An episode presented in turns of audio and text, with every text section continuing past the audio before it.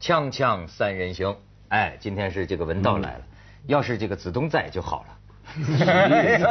他们哪壶不开提哪壶。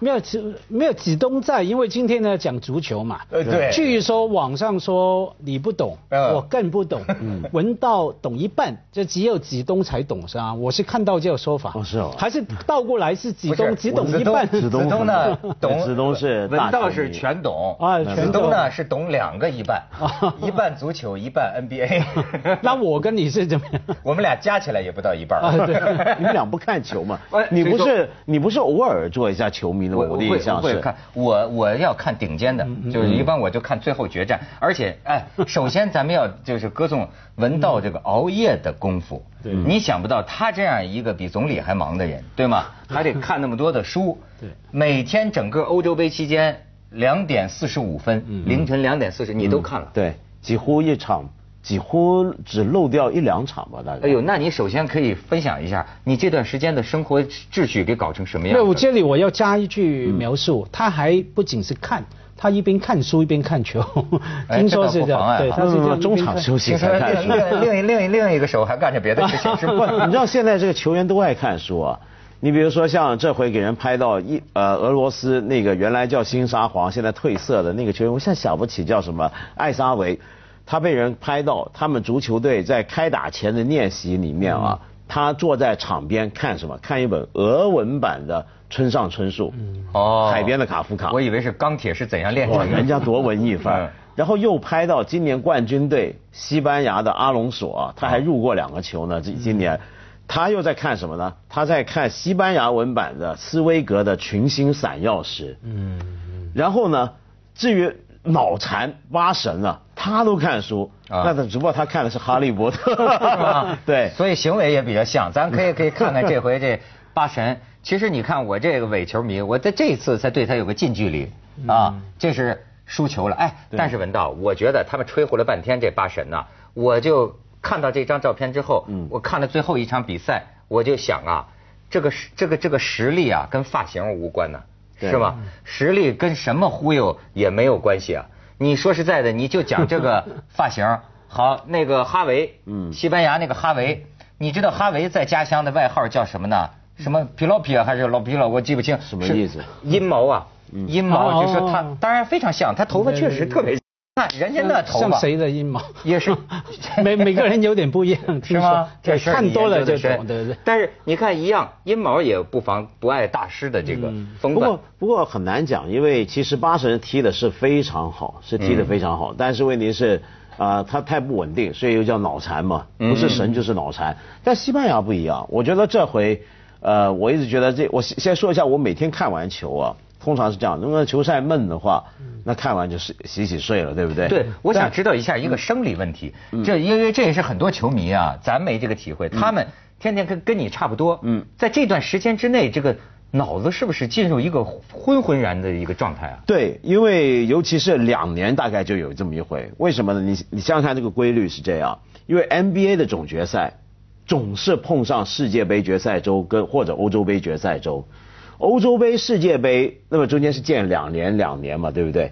那也就是说每两年你大概就有一个月是晚上看世界杯或欧洲杯看到差不多五点多，嗯，然后接着八点多起来就该看 NBA 总决赛了，那大概是一个多月，就每两年就有一度是这个样子。那那个时间呢，你如果那个球闷，你你没还没什么就睡，对吧？嗯但是问题是，那球要是精彩紧张的话，你是看完球啊，你是睡不着的，也睡不着你睡不着，然后得耗上半天上上网啊，搞这搞那的。那么于是呢，这么下来呢，就整个月都会有点迷迷糊糊、晕头转向。但是我还好，为什么？因为我觉得像像吸毒，你知道吧？就看了一场好球赛，你会整个人就就嗨了。嗨了，没错，因为今天我觉得唯一这个世界上让我情绪最激动的，那就是看球了。而且我跟你，说，本身这么长时间熬夜呀、这个内分泌就是嗨了，对就熬嗨了可是嗨了还是要付出代价嘛。闻到还好，因为它是自由工作，而且他你还会感觉到容易勃起，你知道吗？哦，真的，对我听说啊，他是他是有点那个阳气虚火上升的那么个。那你不早说，我就多看球了，多熬，我就每一天熬。解决了困扰了多年的问题，那省了多少吃药的钱？勃起容易，和这个。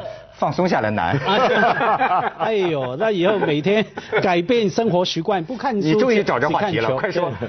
那我说文道不能做准，因为他自由工作嘛。你再怎么昏昏沉沉，你可以调动你的工作时间。而且他一天到一天到晚在飞机上面、天空上面飞嘛。就躺着就躺着就就睡觉，天马行空。对，可是我看到我很多每天要上班的同事哈，现在每天看完球，那不工作的时候，或者说回来工作，那个情况才惨，要请假。要把整年的年假要去掉嘛，因为香港法定假期嘛，他要每半天休息半天哈，或者说请病假，各种不同的理由，从头疼到呃痔疮发作的理由都想出来了啊，都请假。然后呢，我觉得每一年比每一届比每一届大家更。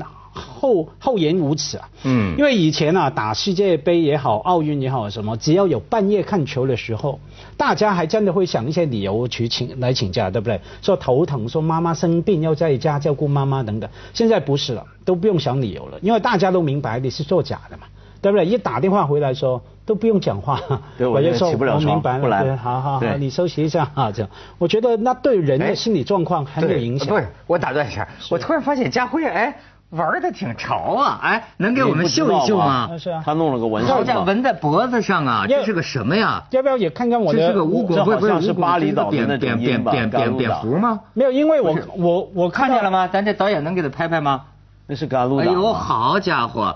这是谁咬的？没有，因为我看到八神呐，我就觉得 你也来一个。因为我觉得其实蛮惭愧的，因为刚我们节目之前你们给我看八神的照片哈，我还问这是干嘛打球？以为是 墨西干人是吧？我以为跑步的，通常黑人在我心中是跑步的，而且意大利队怎么会有黑人哈？我总是想着意大利就是很英俊的白人。因为这个事儿，他也承受了一些不白，真叫不白之冤。对，他这才二十一岁嘛。过去老在球场上，人家骂他，嗯，黑鬼啊或者什么，就就就就骂呀。他确实有点成长过程中有点。他是被人欺负了，过去种族歧视老针对他。啊，不过我想讲这回的比赛啊，就我觉得很这几天一直活在一种强烈的幸福感，对，跟幸运感之中，你知道吗？为什么？因为呃，你知道我们做球迷的人啊，像我真是余生也晚。我七零年出生，七零年那年出了个什么事儿，你知道吗？一九七零年。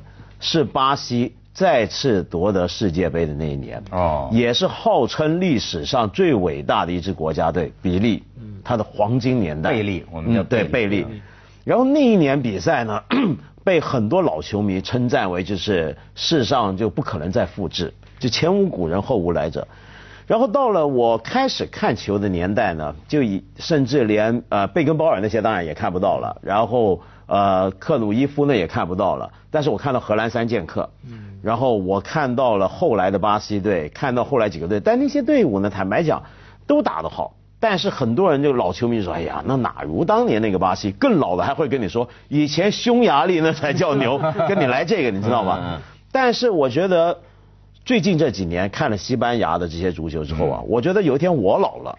我跟年轻人也能这么说了，我说你不知道那时候那几年西班牙那才叫足球呢，没错，就你开始有这种感觉，你觉得你见证了历史，你看到了一个一个王朝的诞生。对，那个时候足球场上可能全是巴洛特利的孙子那个范儿 的，对，都是那种的，什么模样的？对，锵锵三人行广告之后见。想闻到这个真正的球迷，让我们这个因为因为我为什么觉得这是一个这是一个伟大的历史事件啊？首先，我们要先讲什么叫做运动上的王朝啊？嗯，王朝指的就是有个球队，你让他觉得他统治了整个球坛。嗯，比如说像以前 NBA 公牛队，你我们不要去讨论历史上谁最好，这种事儿没法比。嗯，但是你可以讨论的就是他到底是不是个王朝？王朝的定义很简单，你就看人家怎么说他。通常过去人家怎么说乔丹时代的公牛队呢？最常讨论的一个话题，怎么样阻止他？嗯。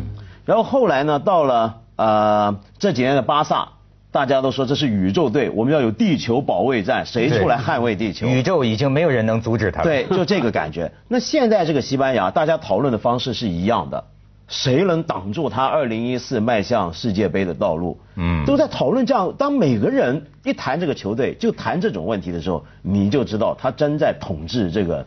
球坛，而且而且把这个某一项运动的最光荣的时刻给了那一队，像西班牙队哈，英国卫报就这样说嘛，足球嘛，他们叫 football 啊，他们就说应该这个字切成两半，foot 脚啊，就属于德国的，对，脚是德国。波啊波球球就属于西班牙的。对，他说叫西班牙才是真的是球，德国也只会跑冲啊，好像坦克一样的。挺有意思。他就这样把那个一项的足球，把一项运动归给西班牙。而且刚刚说到 NBA 哈，嗯，而且除了说它是一个王朝以外，还有就是就是说它有没有创造最传奇的、最有戏剧性的，让你可能记得十年、二十年甚至一辈子的路球。哎呦，像 Jordan 对不对？替公牛队最后最后一秒钟倒赢三分球。家辉，谁说你不懂？你刚才说的话就是哈维嘴里说出来的话。啊，是啊，那哈维就是个，我觉得就是个求道派。嗯，他就是就觉得就是说，呃，胜负当然是非常重要。他说，但是他关心的传奇怎么产生。嗯，对。有些时候你拿了一个冠军，但是人们就忘记了。对。但是由一个比赛怎么样能够产生这个这个传奇？对。而且你比如说像我这个。不懂球的也能从这个里边啊得到很哎，我我现在又觉得万法一理，文道就是你看啊，我好比我对这个武术武功都很感兴趣，对李小龙对太极拳都很感兴趣。我觉得他们这个里边啊存在着某种，你想说西班牙踢球有点像截拳道，在你进攻之前先截住。不就是你比如我给你举个例子啊，他对我们我觉得对对有多方面的启发，好比说这个瓜迪奥拉，嗯，当年。带来了一种什么样的这个提出了一个概念，这就是今天呢，西班牙能够在这个小三角、小范围内这么这样传传球哈，这个非常有意思。呃，我那天看三联那个杂志上讲，当时他们叫这种踢法啊，叫做嗯，tiki taka，tiki taka，tiki taka 是个象声词，嗯，它要翻译呢很难翻译，大体接近于什么呢？敏感敏感的触摸，嗯，和那个倾斜。敏感的触摸和那个倾斜，嗯。当然这么说我们好像也不是很明白。可是我跟你说一个意象，你就明白了。嗯。就是这次他们得了冠军之后，西班牙人经常这么做的斗牛的那个动作。嗯。这个斗牛啊，拿着那个旗子，甚至有一个导演叫埃姆杜华吧，这个西班牙的导演，他我认为他非常好的拍出了这种感觉，就是说，当这个牛过来之后啊，对。斗牛士闪得很远不算本事。就是敏感的触摸，刚刚让你擦着我过去，然后呢，我这个呃身随形转，随着你就转，你知道吗？就是随行就市，顺势而为，就是你你你你这么一来，我可能顺着这个势就一斜，哎，你看他这个 tiki taka，嗯，而且你看我在这个踢球里啊，我就有这个意外的一些个感悟，那我觉得这是一种。非常敏感的东西，非常敏感的触摸和这个倾斜，对，和这个倾斜，而且而且还有一点很重要，就是，呃，运动啊，就跟战争一样，就历史上凡是留名的名将啊，他不是因为他赢的战役、战争、战战士比谁都多，光赢出不了名的，你必须赢的有格调，嗯，赢的就是说你发明了像当年的隆美尔也好，或者什么，你发明了一套战法。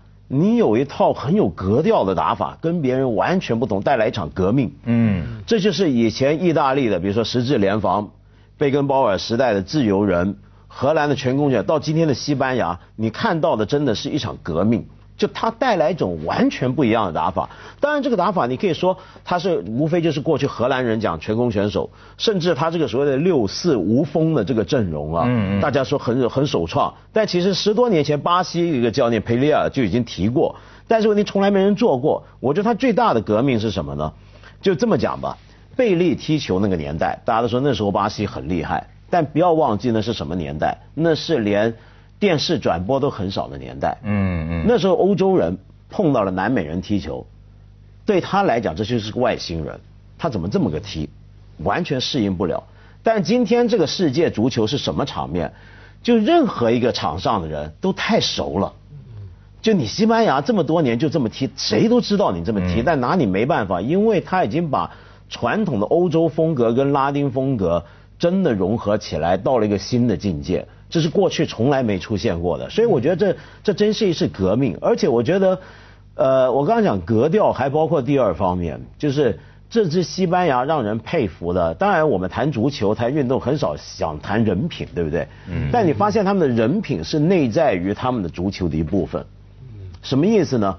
呃，像巴神这种啊，像英国的那些球员，不是老出坏孩子吗？嗯，老是那种红了之后，踢了一两季之后，就一天到晚给人拍到，又去找妓女，又去喝个烂醉，又打人，又什么？那这支西班牙是什么样？哈维、小白，两个平常是几乎是宅男，嗯，就从来就只挂着踢球。对，然后很少有什么，还有那个这次这个金靴就最后进进球那个叫叫什么托雷斯，托雷斯，嗯，说也是，对他们这一帮人很奇怪，就西班牙这个球队不出坏孩子，你知道为什么吗？因为这个国家的青训体系强调说，你十来岁你来踢球，代表国家踢这个呃少年队、儿童队也好，首先看的当然是你技术能力行不行，接着就看人品。哎，你要是不谦虚，你要是不讲究团队合作。你要性格跟大家合不来，马上把你。可是会不会倒过来？我们想象，假如他多出几个坏孩子，可能他更受欢迎，可能这个革命就能够维持下去。因为我不断听到你说像革命革命哈，他当然带来全新的打法、全新的呃进攻的方法啊、防守等等。可是也像革命革命一一样哈，没办法维持嘛。每一个好的球队啊，带来一波革命之后。打不下去了，对，有可能。但是嘉辉跟你讲的恰恰相反。嗯。为什么呢？因为他这个革命最大的一个地方在哪？比如说贝利那一年，一九七零年的巴西，其实很多明星，但大家记得是贝利。嗯。二十年后，大家想起这个西班牙呢，你记住的可能是一堆名字，为或者一个名字也记不起。为什么？它是个真的是整体，它真的是个整体，它真的是你说哈维是不是最重要？他重要。嗯。那小白不重要吗？对。那。圣卡西不重要吗？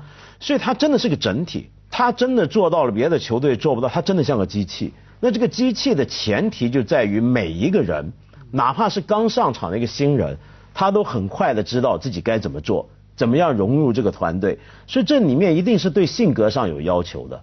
而今天世界足坛坏孩子，其实坏孩子是常态。当一帮球员，整个队球队的球员都是好孩子，这是革命，你知道吗？就因为坏孩子是常态。这个这个当然，他我觉得你说的也有点过分，因为你毕竟人品的好坏很难。不，我不是说他们真的是好人啊，或者什么，不是这个意思。我讲的是性格中的某一个特点。对，那个特点就是谦逊，然后懂得就是跟别人合作。而且而且这个我我觉得我对呃油然产生了到西班牙。旅游的兴趣，哎，我突然觉得西班牙是个出这个大师的国家呀。嗯，什么毕加索、达利、维拉斯凯之，这都是这个开创一代宗师的这种大师。这几年也成体育大国了，F1 啊，对，网球。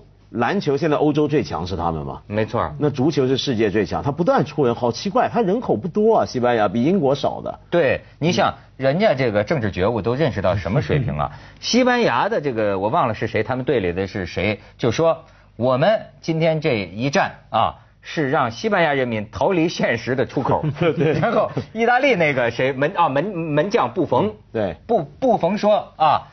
也许我们意大利人明天就会失业，但是他们要享受今天这场比赛。锵锵三人行，广告之后见。你别看咱家辉姓马，他见过贝利呢。姓马出名人，马克思啊。是是是，马马到贝利那儿去跑马。啊，我见过贝利啊，在电视，在电视。还那那还说什么？谁没见过？那我们没有，我见过。哎，这个就是贝利的厉害。我刚不断说传奇嘛，对不对？你见过之后，你在电视看到，你感觉在现场一样，而且一辈子记得。嗯。因为我呢记得，是因为其实记得我老爸。